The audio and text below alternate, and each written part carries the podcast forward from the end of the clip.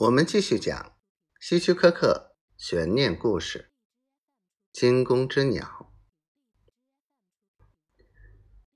那好，弗里森先生，我们把照片留在这里。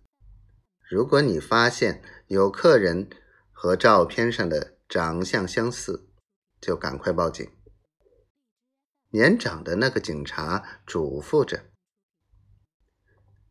可以。”不过，我估计这个人不会钻到我们这种小地方来，除非他是走投无路了。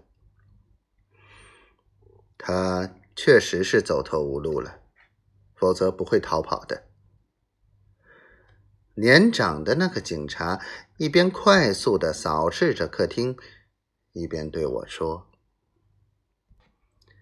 当两位警察离开后，我又拿起那张照片。”看了看，然后就把它装进口袋，不慌不忙的上楼。我已经是五十九岁的人了，怎么会惊慌呢？我朝三零八房间走去，那里是走道的末端，显得又脏又暗。砰砰砰，我。敲了敲门，谁呀？是我，卡洛先生，账房。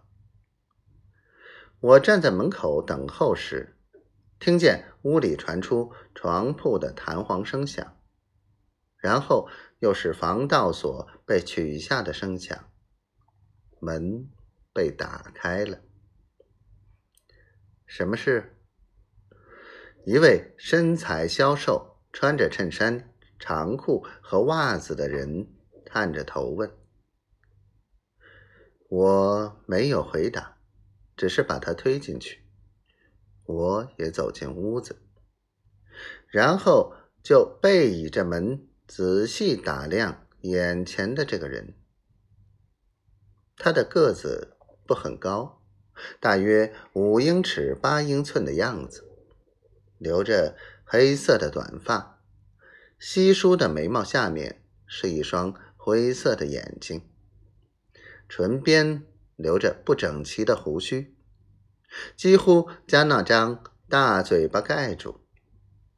他的下巴让人感到似乎有些优柔寡断。总之，他给我的印象不太好。什么事？卡洛看着我不说话，只是盯着他，有些不知所措的问。